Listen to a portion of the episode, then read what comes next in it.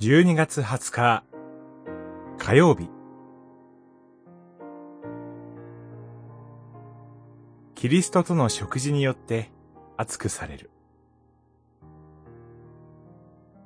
ヨハネの目視録2章3章。見よ。誰か私の声を聞いて戸を開けるものがあれば。私は中に入って、その者と共に食事をし、彼もまた、私と共に食事をするであろう。三章、二十節。主イエスは、ラオディキアにある教会に、あなたは、冷たくもなく、熱くもない。むしろ、冷たいか熱いか、どちらかであってほしい。熱くも冷たくもなく、生ぬるいので、私はあなたを口から吐き出そうとしている、と言われます。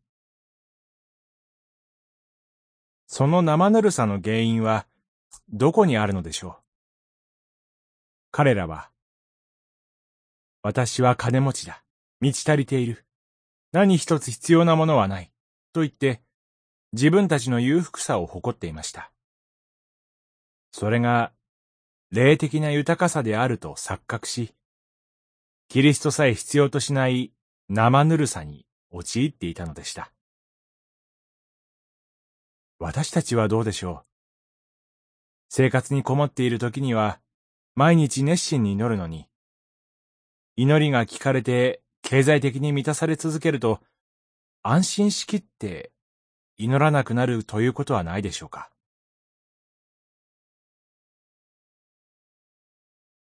私たちを本当の意味で豊かにすることができるのは、キリストのみです。キリストの恵みでいっぱいになるように、御言葉によって罪に気づかされ、謙遜になれるように、私から買うがよい、と言ってくださいます。キリストとの交わりを回復するとき、私たちの心は再び燃え上がり、神に対して熱心になることができます。キリストがあなたの戸を叩いてくださいます。心の扉を開いて、キリストと共に食事をしましょう。祈り。